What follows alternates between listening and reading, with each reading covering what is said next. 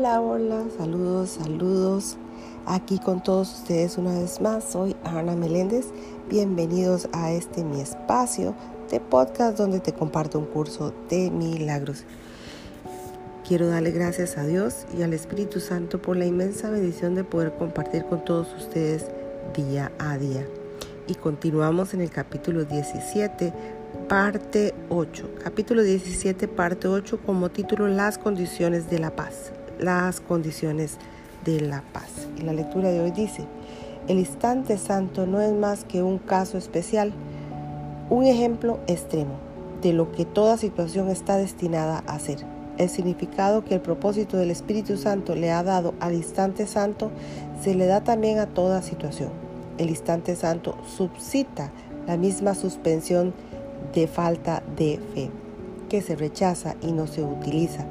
Para que la fe pueda responder a la llamada de la verdad, el instante santo es el ejemplo supremo, la demostración clara e inequívoca del significado de toda relación y toda situación, cuando se ven como un todo. La fe ha aceptado todos los aspectos de la situación y la falta de fe no perfecta paz debido simplemente a que las has dejado ser lo que es. Esta simple cortesía es todo lo que el Espíritu Santo te pide que dejes que la verdad sea lo que es. No intervengas, no la ataques y no interrumpas su llegada. Deja que envuelva cada situación y que te brinde paz.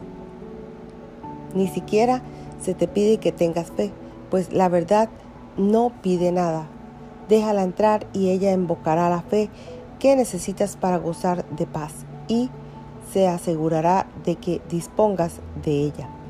Pero no te alces contra ella, pues no puedo o no puede hacer acto de presencia si te opones a ella. ¿No desearías hacer de toda situación un instante santo?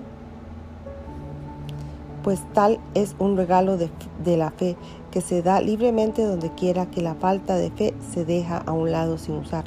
El poder del propósito del Espíritu Santo puede usarse entonces en su lugar. Este poder transforma instantáneamente todas las situaciones en el único medio seguro y continuo de establecer su propósito y de demostrar su realidad. Lo que se ha demostrado ha requerido fe y esta ha sido concedida. Ahora se convierte en un hecho del que ya no se puede retirar la fe. La tensión que conlleva negarle la fe a la verdad es enorme y mucho mayor de lo que imaginas. Pero responder a la verdad con fe no entraña atención alguna. Para ti te has respondido a la llamada de tu Redentor. La tensión que conlleva no responder a su llamada parece ser mayor que antes, pero no es así. La tensión siempre estuvo ahí, pero se lo atribuías a otra cosa, creyendo que era esa, otra cosa la que la producía. Mas eso nunca fue verdad, pues lo que esa otra cosa producía era pesar y depresión, enfermedad y dolor, tinieblas y vagas imaginaciones de terror, escalofriantes fantasías de miedo y abrasadores sueños infernales. Y todo ello no era más que la intolerancia o la intolerable tensión que se producía al negarte a depositar tu fe en la verdad y a ver su evidente realidad. Tal fue la crucifixión del Hijo de Dios. Su falta de fe le ocasionó todo eso.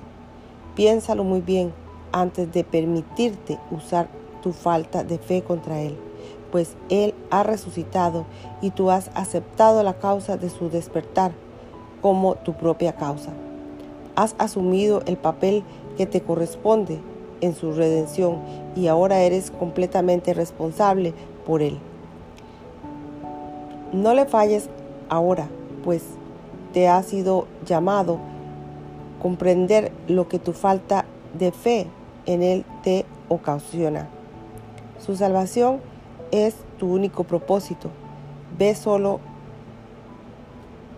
esto en toda situación y cada una de ellas se convertirá en un medio de brindarte solo eso.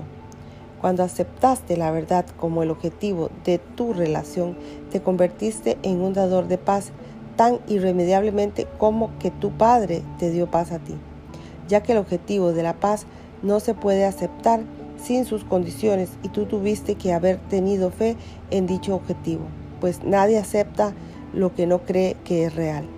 Tu propósito no ha cambiado ni cambiará jamás, pues aceptaste lo que nunca puede cambiar y ahora no le puedes negar nada que necesite para ser eternamente inmutable. Tu liberación es segura. Da tal como has recibido y demuestra que has elevado muy por encima de cualquier situación que pudiera detenerte y mantenerte separado de aquel cuya llamada contestaste. Hasta aquí termina la lectura del día de hoy del capítulo 17 y aquí cerramos por completo este capítulo. Dios mediante los veré en una próxima lección donde iniciaremos ya el capítulo 18 al final del sueño, ese es el título, y su primer capítulo sería el subtítulo de la realidad. Así que nos veremos en esa próxima lección, Dios mediante, que Dios les bendiga hoy, mañana y siempre. Gracias, gracias, gracias.